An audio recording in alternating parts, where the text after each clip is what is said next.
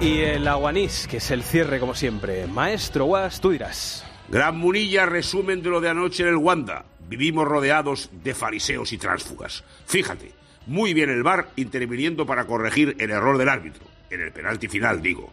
Muy mal el VAR interviniendo en el Madrid-Almería so pretexto de corregir lo mismo. Errores del árbitro. El señor corrector fue el mismo en ambos casos, por cierto. Conclusión, fariseos y tránsfugas. Feliz fin de semana.